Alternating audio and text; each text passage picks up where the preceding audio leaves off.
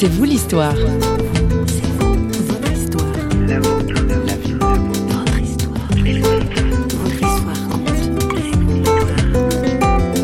Toute chose concourt au bien de ceux qui aiment Dieu, c'est un verset très fort. Parce que tout ce que j'ai vécu, ça a fait qui je suis maintenant. Et ça a fait que j'ai développé des compétences d'écoute, d'empathie pour les gens. Et, les gens, ils sentent que je les comprends, ils sentent que j'ai passé par là, que c'est pas du blabla. Et le courant passe assez vite, ouais. Vivre sans amour, on en parle aujourd'hui dans C'est vous l'histoire. Bonjour à tous. Porteuse d'une profonde solitude depuis son enfance, Anne-Désirée Épard n'a jamais ressenti l'amour. Aujourd'hui, elle écrit pour affirmer sa résilience. C'est ce que l'on peut lire en quatrième de couverture sur son livre Cap sur l'espérance. Niée et humiliée pendant son enfance, Anne-Désirée Épard va tout faire pour se faire accepter et aimer. Mariée à Benoît, elle joue les sauveurs, s'épuisant à le délivrer de l'alcool. Mais c'est avec son second mari, Olivier, que l'invité de C'est vous l'histoire découvre l'amour inconditionnel. Au micro de François Sergi, qui l'a rejointe dans le Valais suisse pour entendre son histoire. On l'écoute. Anne-Désirée Épard, bonjour. Bonjour. Cap sur l'espérance, histoire d'une renaissance. Quand on vous voit, vous avez, comment dirais-je, vous êtes souriante, vous avez un peu le regard rieur, on va dire. Hein Alors que quand on sait ce que vous avez traversé, on se dit, il y a eu là un gros bouleversement dans votre vie, une renaissance en quelque sorte. Oui, oui, tout à fait, une renaissance, je dirais, oui.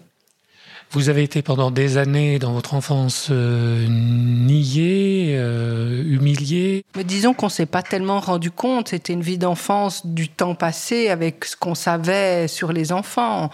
On savait pas grand chose. Et quand un enfant est placé vers l'âge d'un an, on ne savait pas les répercussions que ça allait avoir sur cet enfant. Et maintenant, on, on connaît bien, la psychologie connaît bien le, sentiment d'abandon. Et, ben moi, j'ai vécu ça sans m'en rendre compte et j'ai mis des protections toute mon enfance pour euh, ne pas ressentir ce sentiment d'abandon. Donc, j'ai essayé d'être forte, d'être bien. Oui, j'avais un, complexe de supériorité. Je voulais faire tout bien pour qu'on m'aime. Parce que quand on se sent abandonné, on croit qu'on n'est pas aimé. Et donc, pour être aimé, on fait tout bien. Abandonné de vos parents, de votre mère pendant combien de temps? Euh, on n'a jamais su combien de temps. La personne chez qui j'avais été un jour m'a dit euh, que j'étais restée 18 mois, mais ma maman me dit mais non, pas du tout. Mais que ce soit un mois, deux mois, trois mois, c'est déjà trop. C'est déjà trop, surtout que dans ce temps-là, on n'expliquait pas aux enfants. Maintenant, on sait qu'il faut tout expliquer. Voilà, je vais te placer, c'est pour ceci, c'est pour cela. Tu vas revenir, je t'aime, la vie continue. Mais dans ce temps-là, on disait rien, ça se faisait du jour au lendemain. L'enfant, il, en, il entend parler ses parents, mais on lui dit rien, donc c'est très dur. Alors, ce qu'on comprend pas bien, c'est Anne Désirée. Donc, Anne Désirée, c'est le prénom que vos parents vous ont donné.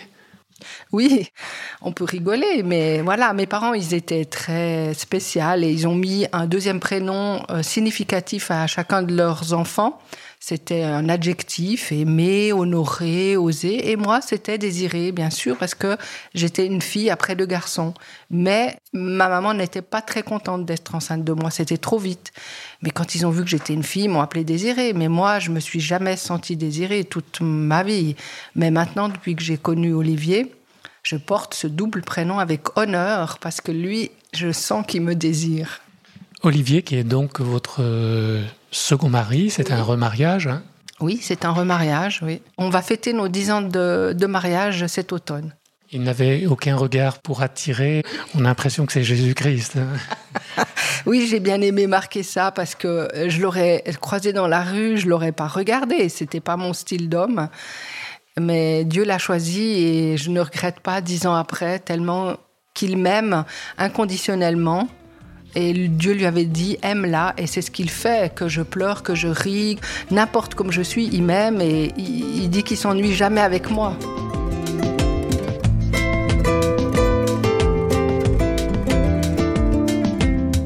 Vous aviez un père assez impressionnant en fait. Quelle relation vous aviez avec votre père?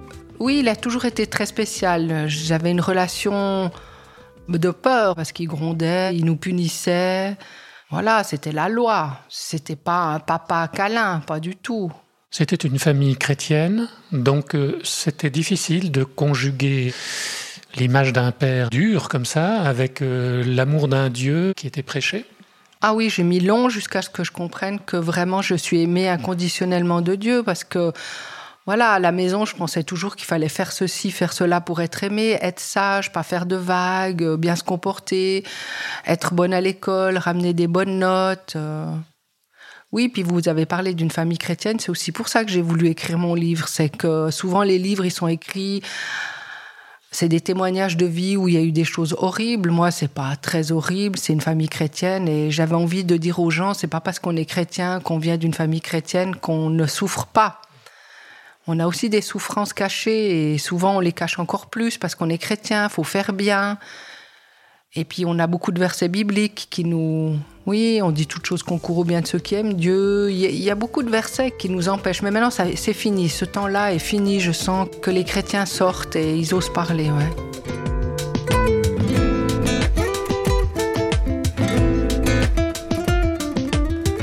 L'amour avec un grand A, on en rêve tous. Mais finalement, quand sait-on vraiment? Anne Désirée croyait l'avoir trouvé. Alors vous avez une adolescence un peu mouvementée et un peu très libre, on va dire. Hein voilà, ben je viens de l'époque mai 68.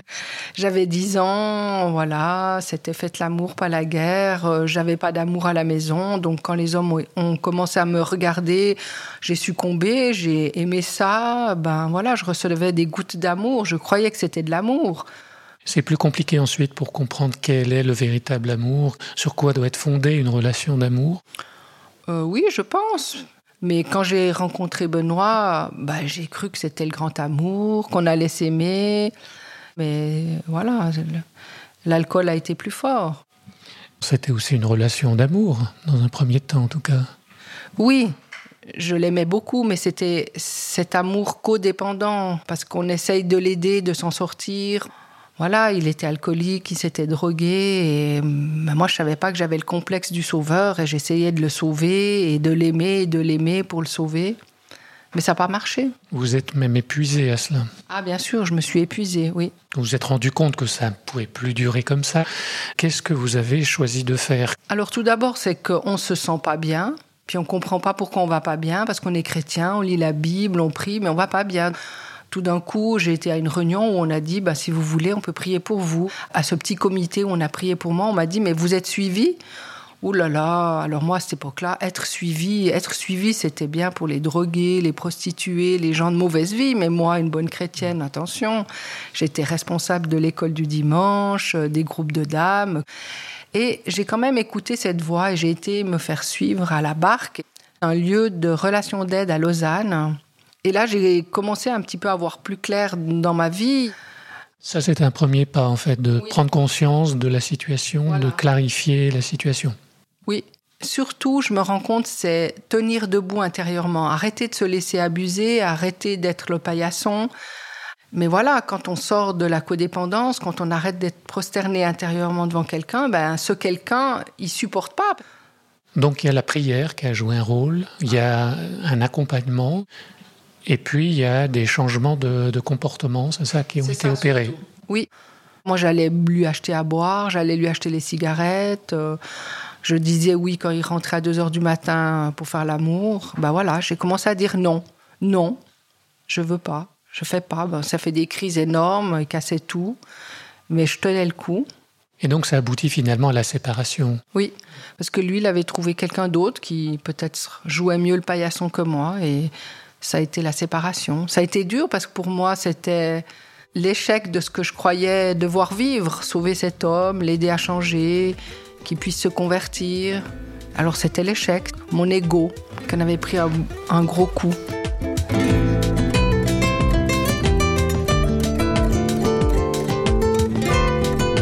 Avec Olivier, une relation va se créer sur de nouvelles, avec d'autres bases, sur d'autres bases en fait.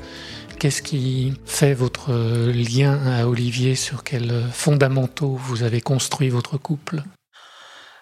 Ben, Je crois que les deux, on a des blessures un peu semblables au plus profond. Lui aussi n'a pas été désiré. On avait tout de suite envie d'aider les autres. Donc tout de suite, ce qui nous a collés ensemble, c'est oui, on a envie d'aider les autres gens.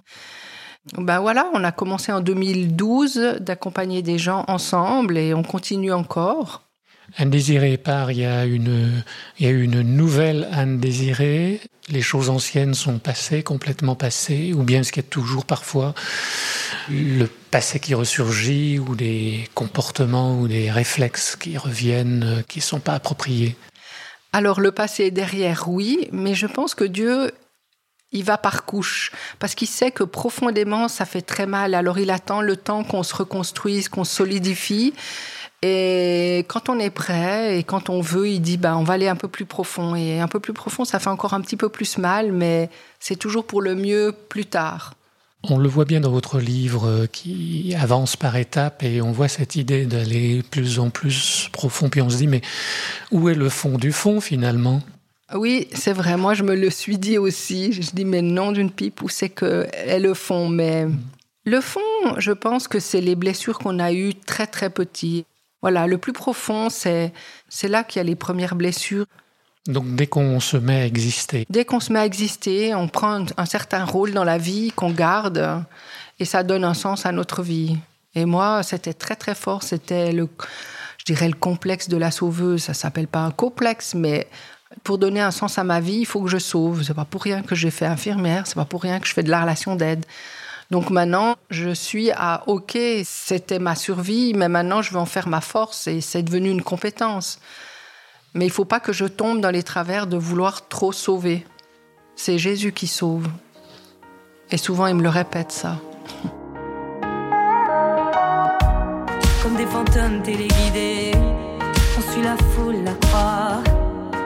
Journaux télévisés, tout s'écroule autour de moi.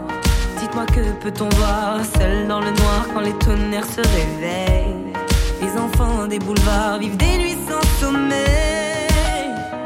Sens-tu le vide autour? Imaginez sa vie dans un élan.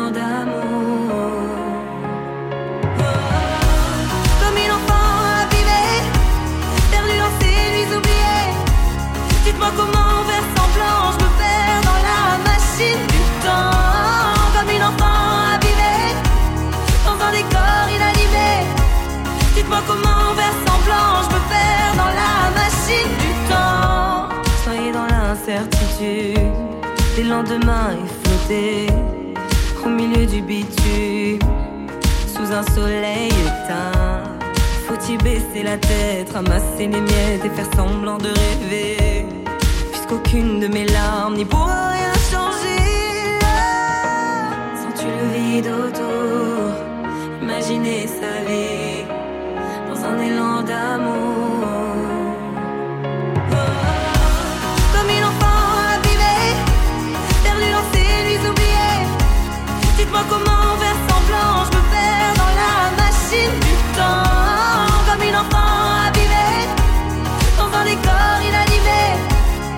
Dites-moi comment faire semblant Je me perds dans la machine du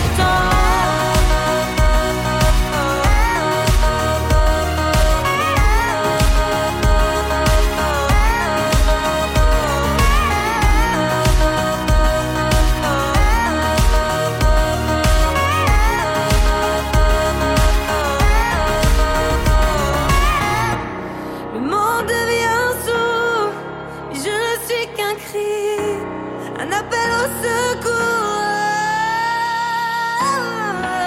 Comme une enfant abîmée, perdue dans ses nuits oubliées. Dites-moi comment faire semblant, je me perds dans la machine du temps. Comme une enfant abîmée, dans un décor inanimé.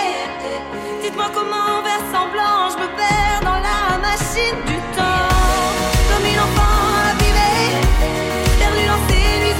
On termine cette émission avec Léa Castel et sa chanson Abîmée. Elle l'est un peu moins aujourd'hui, notre invitée du jour, puisqu'elle a découvert que c'est Jésus qui sauve. C'était la bonne nouvelle qu'elle souhaitait partager avec nous aujourd'hui. Le sentiment d'abandon est commun à tous, même s'il est plus prononcé chez ceux et celles qui ont connu l'absence d'une mère ou de parents. Ce que notre invitée a découvert et qui est véritablement pour chacun de nous, c'est que Dieu nous aime personnellement. Voilà, on se quitte temporairement, alors n'hésitez pas à revenir sur le site parole.fm et nous retrouver également sur réseaux sociaux où nous sommes présents. Cette émission a été préparée par toute l'équipe de Radio Réveil et on vous dit à très bientôt. Bye bye.